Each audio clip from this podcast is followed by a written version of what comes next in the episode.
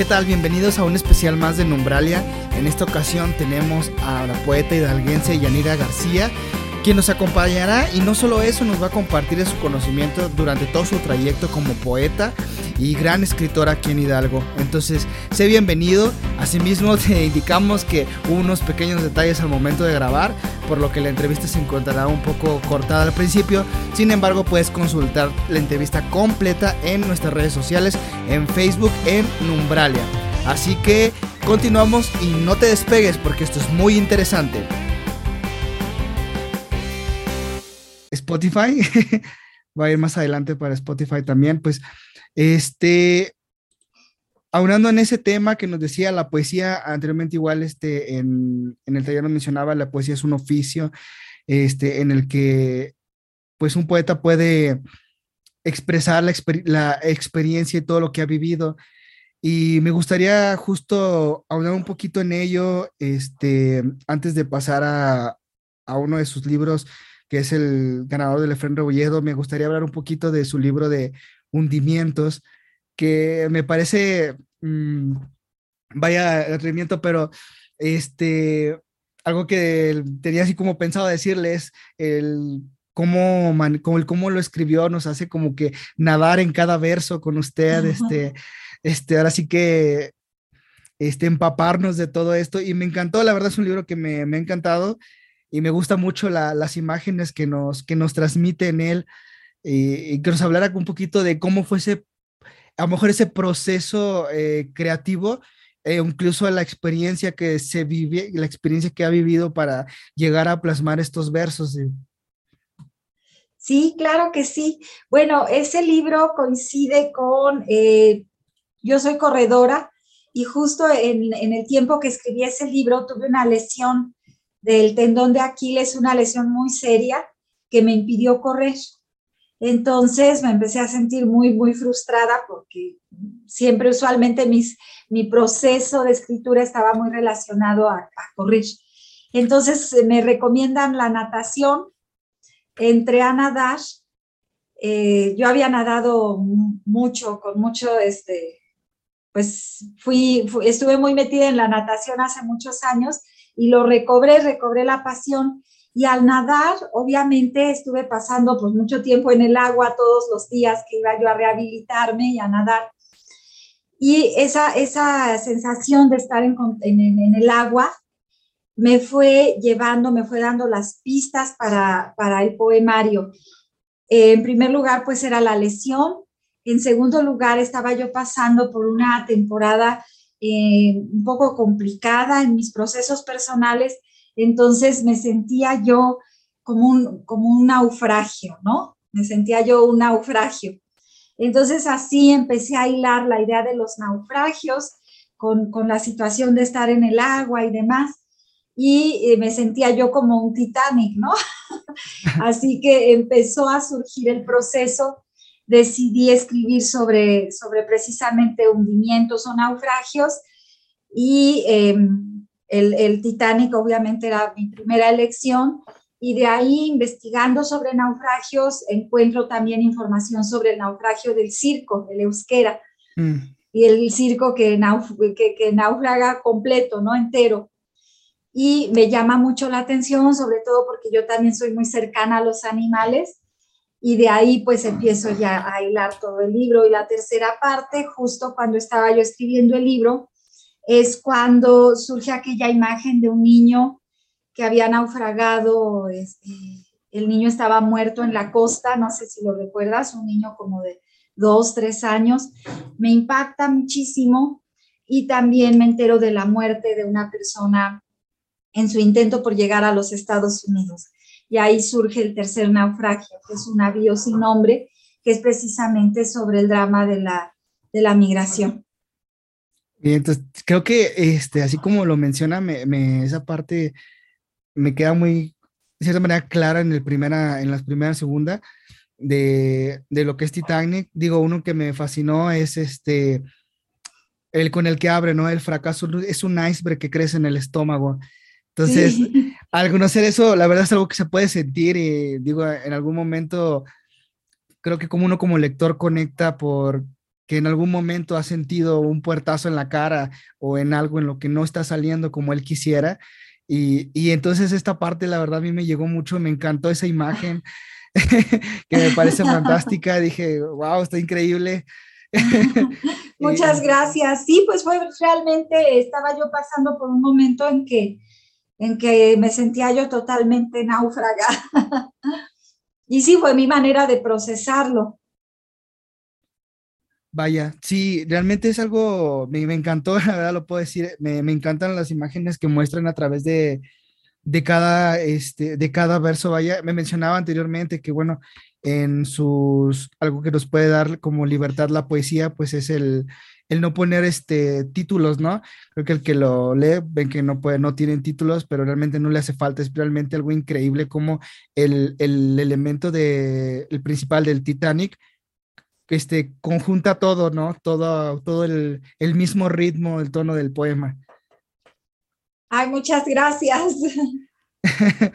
no, me, me, me encantó y, la verdad es que algo que queríamos también ir tocando este, poco a poco era esta otra parte de, de la inspiración es que quería que también las, para los que nos escuchan, ¿no? Aquí que quieren escribir, quiero que quieren salir como de esa parte de decir, bueno, yo quiero, pero no sé por dónde empezar o si mis versos son adecuados o si lo estoy haciendo bien, como mencionas anteriormente, no es una, si se expresa o se escribe de lo que sentimos, de lo que a lo mejor eh, nos pasa, ¿no?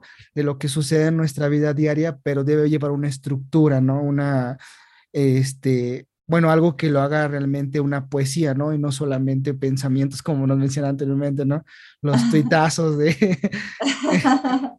sí, así es. Bueno, pues para aquellos que están interesados en la poesía, lo único que les puedo decir es que la poesía es un oficio y se tiene que aprender. Sí está muy bien que dejemos salir las emociones y demás, pero para que se logre un trabajo ya eh, más, más profesional, pues sí se requiere conocer el oficio de la poesía. Entonces, lo que yo les, les invito es a que lo conozcan, a que asistan a talleres de poesía, donde puedan familiarizarse con el trabajo, a que lean muchísimo, porque la lectura nos va a permitir detectar precisamente ese oficio en otros, en, los poetas, en los grandes, ¿no? en los que leemos y admiramos, y entonces vamos aprendiendo también de la lectura, se aprende bastante y sí tener como un grupo de, de, apoyo, que es lo que hace el taller, ¿no? De literatura, el taller de poesía, es crear un grupo donde eh, nos estamos apoyando unos a otros para eh, crear un, pensamiento más crítico que nos va a permitir después, cuando escribamos nuestro, nuestro trabajo a solas, como que volver a esos momentos, ¿no? Y, tener una capacidad eh, de autocrítica que nos permita pues, corregir nuestro trabajo y lograr un resultado mejor. Claro, y, realmente uh, uh, tocando un poquito ese tema, eh, me gustaría que nos platicara cómo fue que, digamos, llegó a esa decisión de, como lo menciona, el escribir, eh, la poesía es un oficio, ¿no? ¿Cómo llegó a esa decisión de decir, o qué le motivó a decir, yo quiero ser poeta e inclusive a lo mejor hasta este punto de ya, por ejemplo, ya decir, ya soy un, ya soy una poeta. Sí, pues en mi caso yo lo tenía muy claro desde niña. Desde niña me gustó muchísimo leer y recuerdo que leía los libros de texto que nos daban en la escuela y los repetía y volvía, regresaba y disfrutaba muchísimo la lectura y desde ese momento yo dije, es que yo quiero escribir yo quiero escribir. Entonces empecé a llenar, llenaba mis cuadernos, ¿no? Con, ideas, con historias y demás, desde la escuela primaria, súper, lo que quería hacer. Y pues fue muy complicado, mucho, muy complicado, porque en primer lugar, eh, yo estaba en Pachuca, en Pachuca estoy hablando de hace muchísimos años, y no teníamos, eh, no había nada, bueno, no había ni siquiera buenas librerías donde pudiéramos encontrar eh, el trabajo de los poetas importantes, no, no había nada. Lo, lo, que había era este, una librería que vendía bestsellers, ¿no? Entonces era muy, muy complicado. en los años 80 finalmente se abre un taller de poesía por medio de la Universidad Autónoma de Hidalgo y yo veo la convocatoria y sentí que el cielo se abría para mí. Entonces había que mandar un trabajo, yo mandé un cuento al taller de cuento y un poema al taller de poesía y resulta que cuando salen las listas, pues estaba yo en el taller de poesía. Y a mí me interesaba más el cuento, las historias. Cuando entro al taller de poesía dije, wow, pues a, ver de qué se trata esto, ¿no? Y cuando empiezo a escuchar y empiezo a aprender y empezamos a leer a los grandes autores eh, de la poesía, pues ya dije, esto, esto es lo máximo, ¿no? Yo, yo esto, esto quiero hacer por el resto de mi vida y pues a perseverar mucho, porque para empezar, pues la oposición de la familia, ¿no? La familia, no, no, no, no vayas a perder tu tiempo, eso de la poesía es pérdida de tiempo, ¿no? Por ejemplo, mi papá decía, pues si vas a ir, este, tómalo como un adorno, algo que te va a adornar, como una mujer que eres y que te va a servir pues para encontrar un buen marido, cosas así, ¿no? Entonces siempre estábamos, este, es una lucha, fue una lucha constante en mi caso particular. Y por eso tal vez es que hasta ahora que ya soy una persona madura es que estoy este, produciendo más trabajo, porque la verdad sí eh, eh, ha sido un constante nadar contra la corriente. Y ese, y algo que mencionaba, creo que con anterioridad, digo, hubo un periodo en el que, bueno, no solo a nivel estatal, sino a nivel nacional, creo que son paradigmas que se siguen rompiendo, ¿no? De la participación de las mujeres dentro de la literatura, del arte. Ese proceso también, qué tan difícil ha sido y si ha habido realmente un verdadero cambio desde el donde empezó hasta hoy que bueno, que hay más, este, ahí existen más movimientos en, en justo esto para que darle más visibilidad, ¿no? A, a, escritoras, autoras, investigadoras. No, sí, las cosas han cambiado bastante, bastante. Cuando yo empecé a escribir, que es lo que les comentaba, que fue en la década de los ochentas, sí, yo era muy joven, pero eh, realmente se nos cerraban las puertas realmente eh, muchos de los compañeros a veces del taller, no todos, había personas muy solidarias y, muy, buena, muy buena onda, ¿no? A nivel taller, pero muchos sí este, se mostraban muy misóginos y nos eh, criticaban nuestro trabajo desde un punto de vista de, de, lo que una mujer puede escribir o no puede escribir, ¿no? Cosas así que, que no tenían que ver con el oficio. Entonces sí se volvía de pronto bastante complicado y sí muchas de las que mujeres que estábamos escribiendo en los ochentas, que empezamos en esos talleres, voces muy importantes dejaron de escribir porque era muy complicado, muy, muy complicado. Y también, pues no se nos abrían las puertas en, en ningún, en los eventos, en, este, usualmente sí se sentía que estábamos muy relegadas. Ah, ok, pero entonces sí, es el panorama, sí ya actualmente sí eso ya es completamente distinto, ¿no? Bueno, yo creo que no, no completamente, porque todavía las mujeres tenemos que enfrentar muchísimas eh, situaciones, ¿no? Este, todavía es una lucha que se, se, constante, que no termina, hasta que finalmente se nos respete y se nos acepte este, como, como, desde un punto de vista de igualdad. Pero eh, sí han cambiado muchísimo las cosas y yo me siento muy feliz de ver cómo hay grupos de mujeres muy talentosas actualmente aquí en el estado que hacen grupos de lectura, que hacen grupos, talleres literarios y eso finalmente yo creo que es lo que va, va a ir cambiando poco a poco la situación, pero constantemente tenemos que estar luchando contra la misoginia y las ideas y los estereotipos de lo que podemos escribir, de lo que no, de por qué nos reunimos, de por qué nos unimos como mujeres. No hay mucha, muchas ideas todavía por ahí que, que nada que ver con la realidad. Claro. Sí, creo que realmente aún hay un como una barrera, ¿no? Todavía que se está rompiendo, pero que se está tratando de seguir rompiendo, ¿no? Esa parte de... Exactamente, exactamente. Y es a nosotras como mujeres que tenemos que, que hacerlo, ¿no? Desde nuestra trinchera y sobre todo, yo siempre lo digo, desde mi trinchera es la escritura. Yo desde aquí batallo y lucho. Entonces, realmente son, este, eh, me, ha gustado mucho, como siempre lo digo, la forma en que he escrito y me gustaría pasar un poquito a esa parte, a lo mejor de cómo fue su primer logro. Tengo entendido que el Efren Robolledo no fue el primero. Eh, el primer premio que había este, que ganó, o estoy equivocado.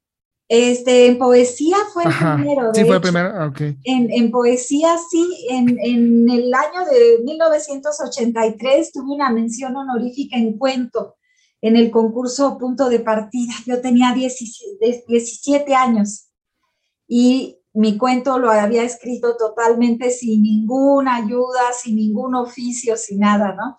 Entonces, bueno, eso fue así como que no lo podía yo creer. Pero en poesía sí es el Efraín Rebolledo el primer premio que obtuve en 2017. Ah, ok. Sí, de hecho, este, me, me da mucho la atención también esta, a lo mejor, preparación. Bueno, me menciona que fue el primero en el 2017. Este, ¿Cómo fue el proceso justamente para llegar a, a raíz en la memoria? Este, respecto a, a cómo, de dónde salió la inspiración, este, y todo, porque me, si no me equivoco, al final del, uno del parte final de su, de su libro, este es como un respiro más grande, ¿no? Es un, ajá, es uno solo un poco más grande, eh, realmente me fascinó, pero ¿cómo fue esa parte, ¿no? De ir conjugando los elementos o llegar a esta, a esta, esta parte de decir, está listo para ir a concursar.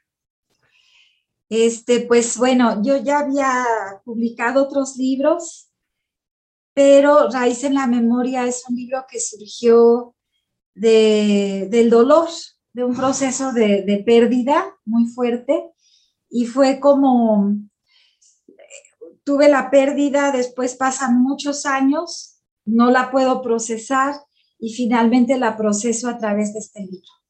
Entonces, el poema, si el poema final es un libro que está dividido en tres instancias y la parte final es precisamente eh, un poema de largo aliento, que así es, ¿no? Como hay poemas de corto aliento, que son los poemas que son muy breves. Este es un poema de largo aliento, es un poema muy extenso, pero es un poema que finalmente me sirve a mí para procesar este, esa pérdida y para, para plasmarla, ¿no? En, en la poesía. Algo que me ayudó fue un proceso de catarsis y finalmente, cuando lo termino y ya lo tengo listo, veo la convocatoria y dije, ay, este libro queda en las, en las, este, cumple con los requisitos. Y lo mandé, pero honestamente, pues no esperaba yo un resultado así muy, no pensé ganar en realidad. Y bueno, fue una sorpresa pues muy agradable. Ah, ok, ok. ah, bien, entonces. No, realmente, este, sí es un, eh, me gustaría justo aunar en, esa parte, ¿no? ¿Cómo fue realmente la sorpresa, no? Digo, de, de esa cuestión de que pudo haber este, descifrado cada palabra, cada verso, que pudo ser, digamos, merecedor, a lo mejor en el proceso que usted en su propia crítica haya dicho, este poema ya quedó, digo, nomás se me da que la poesía es, es como escarbando, escarbándole hasta que quede a lo mejor hasta muy pequeño o más breve de lo que habíamos este, imaginado, ¿no? ¿Cómo fue esa parte de decir, eh, de, esa autocrítica de ir este, diciendo, aquí no, aquí no, aquí no, este no, este todavía lo puedo hacer más, lo puedo hacer mejor, lo puedo quitar, le puedo poner, entonces... Sí, pues fue un proceso largo realmente. Yo usualmente me tardo menos en escribir y más tiempo en corregir, ¿no? En leer, releer, corregir, analizar, dejar reposar, volver, retomar y, seguir corrigiendo, ¿no? O seguir trabajando.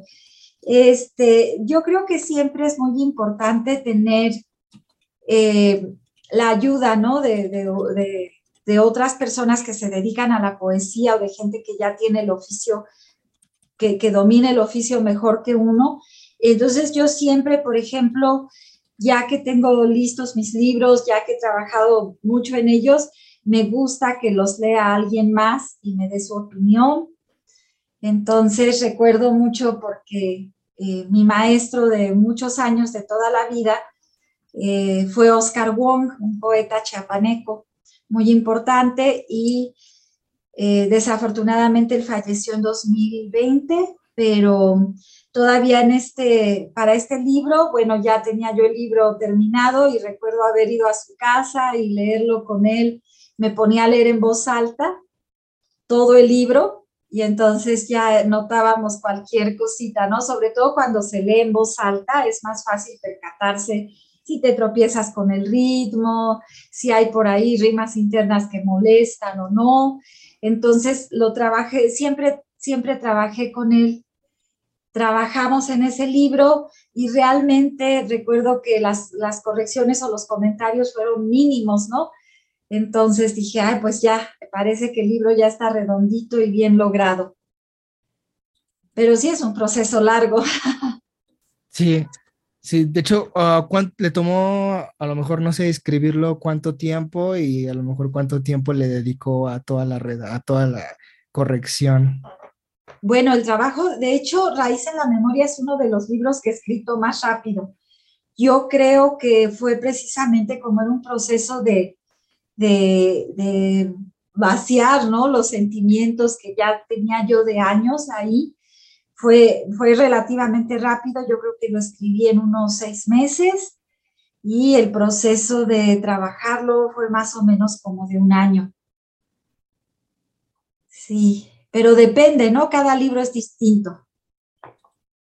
Sí, claro. Y, bueno, por ejemplo, poniendo como en contraparte cada uno, Hundimientos tuvo un proceso mucho más largo de, escritura de los seis meses, a diferencia de Raíz en la Memoria. Sí, fue un proceso más largo. Fue un proceso más largo de escritura, pero fue creo que un proceso más breve de corrección y revisión.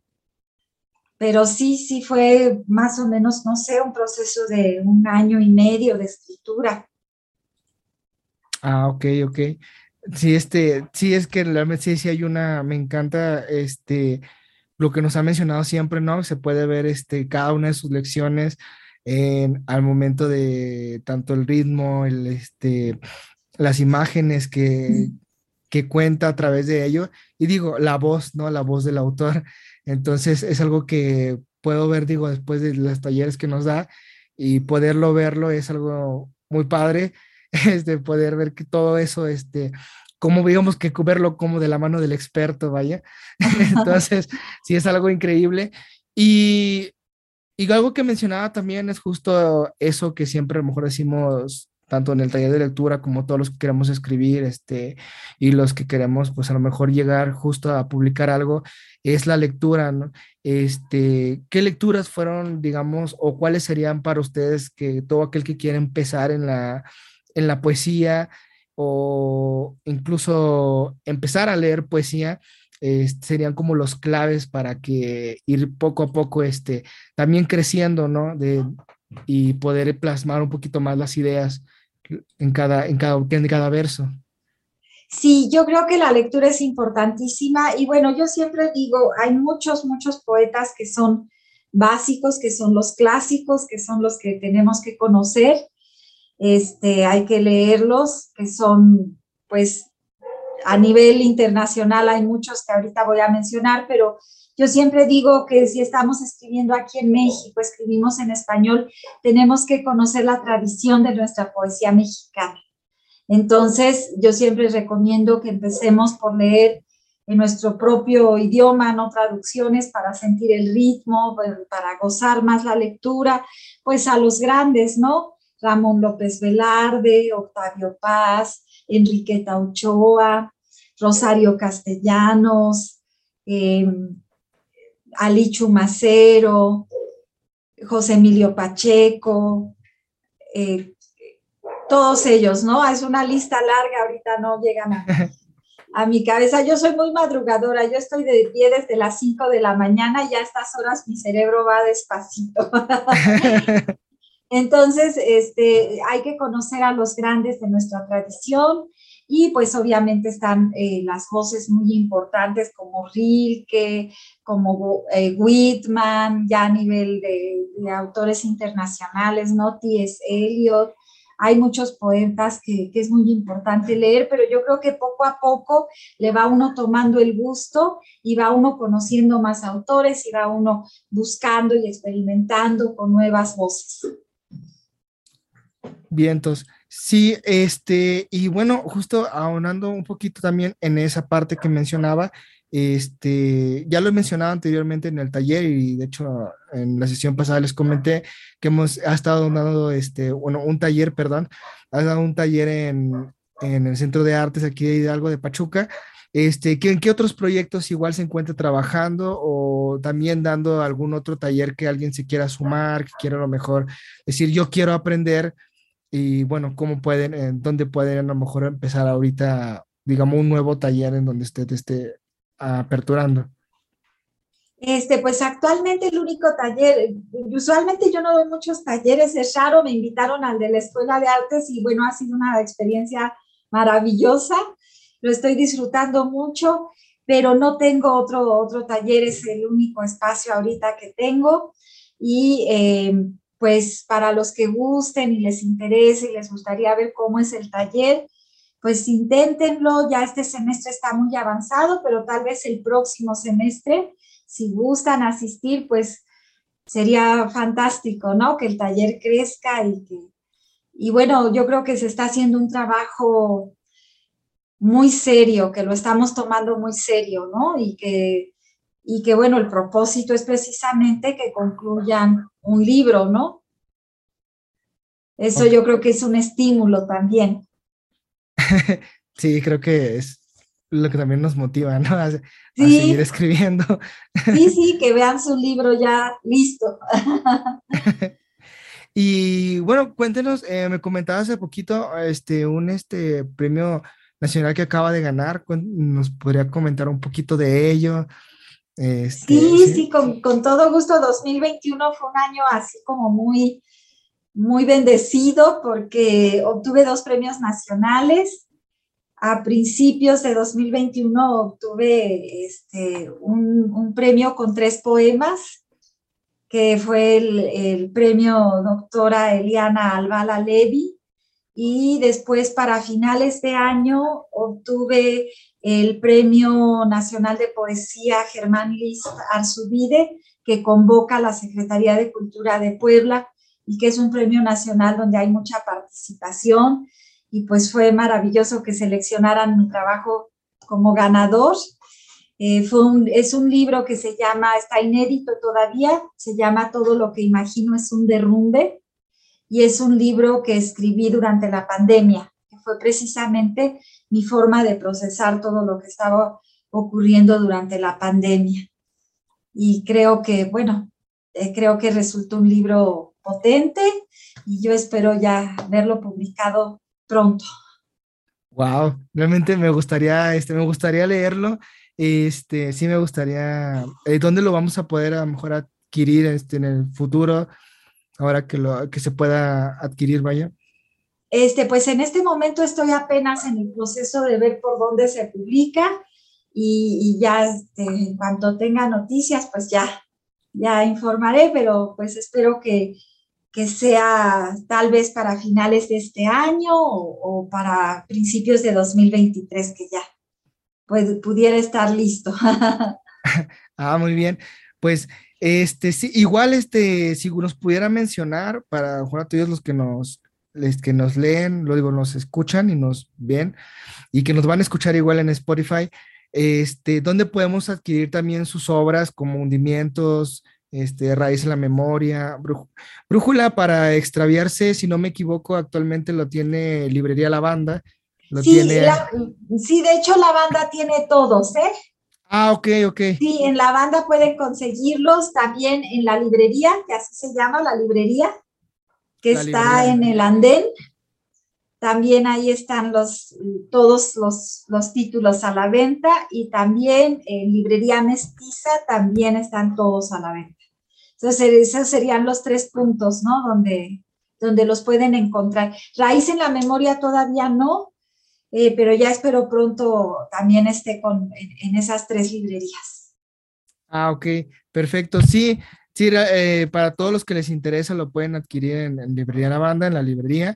Este, y realmente son libros que, como lo mencionábamos, bueno, yo personalmente a lo mejor en, hundimientos me identifiqué mucho, ¿no? Por estas, estas imágenes, estas frases que a lo mejor en algo también he sentido como el fracaso de ciertas cosas en las que me he detenido y que han sido pues una parte importante de eh, durante mi proceso también en ir creciendo en diferentes áreas. Creo que me ha encantado mucho eh, hundimientos.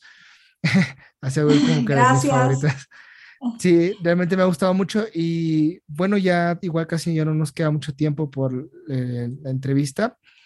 Este, igual me gustaría que nos comentara, eh, ahorita nos mencionó de los autores que, que leen, eh, que serían como claves para ir conociendo la poesía, pero cuáles fueron, cuáles son, digamos, sus autores favoritos también, este, que son como que los que si usted le piden leer, mm, ¿qué me recomienda? Diría usted, yo te recomiendo este, ¿por qué? Porque me encanta.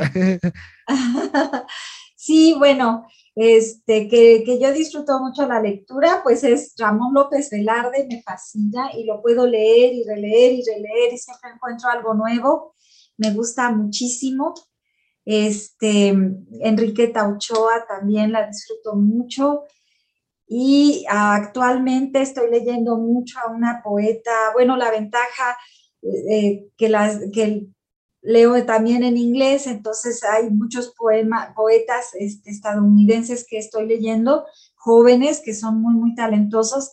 Está Natalie Díaz, que me, ha fascinado y, estoy disfrutando y también leo y releo y releo sus poemas.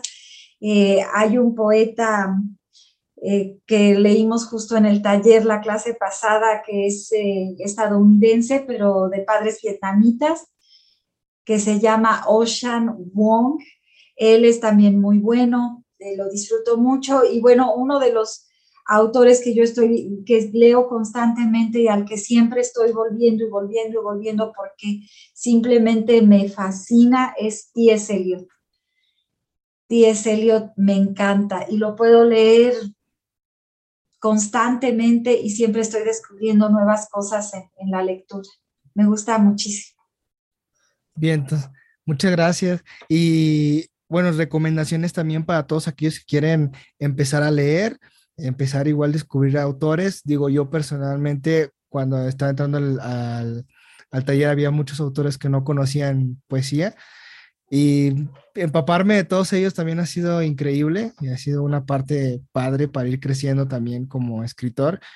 Y también este, me gustaría a lo mejor mencionarles, no sé si le hice la pregunta, creo que se dice de cierta manera, pero a lo mejor qué tip le dejaría a aquellos que, que actualmente escriben poesía, ¿no? Que actualmente quieren empezar a escribir, porque a lo mejor sí es un poquito difícil, ¿no? Em, empezar a hacer tanto como mencionaba la literatura, cuentos, novelas, creo que casi todos quieren, cuando nos empapamos a lo mejor de empezar la literatura, nos queremos irnos a que escribir novelas, ¿no? Empezamos en Harry Potter y todas esas cosas, pero ¿qué tip le daría a aquellos que quieren empezar a mejor y qué tan difícil puede, puede ser también o va a ser el trayecto para llegar a, a lo mejor a que no se publique la novela que digo, el, el, el, poemario que escriban, digamos, hoy, o sea, cuánto, si va a ser muy fácil, muy difícil, cómo es el proyecto, ¿no? el proceso de tocar puertas, de, llamar. Pues eh, yo lo que les recomiendo siempre es que si alguien está interesado, ya está escribiendo o apenas va a empezar, está haciendo sus caminos, que conozcan el oficio, que aprendan porque desafortunadamente me ha tocado ver, por ejemplo, en, en lecturas ¿no? de poesías que llega alguien y se para con toda la actitud, que es maravilloso, qué bueno que están escribiendo, pero leen de pronto algo pues que sí le falta muchísimo trabajo. Entonces, eh, ahí es donde yo digo, ay, le diré o no le diré que busque un taller, que ¿no? A veces da un poquito de pena, pero yo creo que necesitan aprender bien el oficio. Actualmente hay muchísimos talleres, hay talleres en línea, eh, incluso aquí en Pachuca hay varios grupos que se reúnen y hacen taller. Busquen, eh, no se queden con su trabajo solito ahí en un diario, en un cuaderno. busquen quien les dé su opinión honesta. Aprendan el oficio, es un oficio de toda la vida, nunca se termina de dominar, nunca jamás. Esto es constante, es un trabajo constante de toda la vida. Entonces hay que verlo así y hay que decir, pues no hay una varita mágica que, ¡pum!, me hace poeta. Es, trabajo, es mucho trabajo. Y respecto a publicar, a, no sé, ya ver un libro, ¿no? Concreto que diga, ah, es mi libro, pues eso es muy relativo porque va a depender precisamente, en primer lugar, de qué tan disciplinados sean para terminar un libro. ¿no? Porque a veces es muy fácil hacer un poemita aquí, un poemita acá, pero terminar un libro requiere esfuerzo y requiere trabajo y mucha dedicación. Entonces, pues ese es el primer paso. Ese es algo, es un proceso personal. Ahí va a depender de, de la dedicación y el esfuerzo personal. Y después depende mucho también de la suerte, ¿no? Publicar o no publicar, pronto, hay gente que publica rapidísimo porque tiene a veces hasta los medios económicos para hacerlo y hay veces que nos puede costar un poquito más de tiempo porque no tenemos los contactos o el medio económico, ¿no? Y, y bueno, eso va a depender también mucho del esfuerzo personal de cada quien. Pero yo lo que sí les digo es trabajo, es un trabajo fuerte, es un trabajo muy demandante, muy demandante al que hay que meterle mucho tiempo para que si van a publicar, publiquen un libro que valga la pena. Publiquen un libro que, que sea algo de lo que se van a sentir orgullosos al paso del tiempo, ¿no? Y no digan, híjole, ¿para qué publiqué eso? Si le faltaba mucho trabajo, le faltaba. Entonces, tienen primero que ser bien exigentes con ustedes mismos y ya es un proceso personal, cada quien va a su paso. Muy bien. pues muchas, no, muchas gracias. Realmente espero que todos los que nos hayan acompañado hasta esta noche, hasta este punto, este, se armen de valor y continuar, ¿no? Escribiendo, este, y seguir.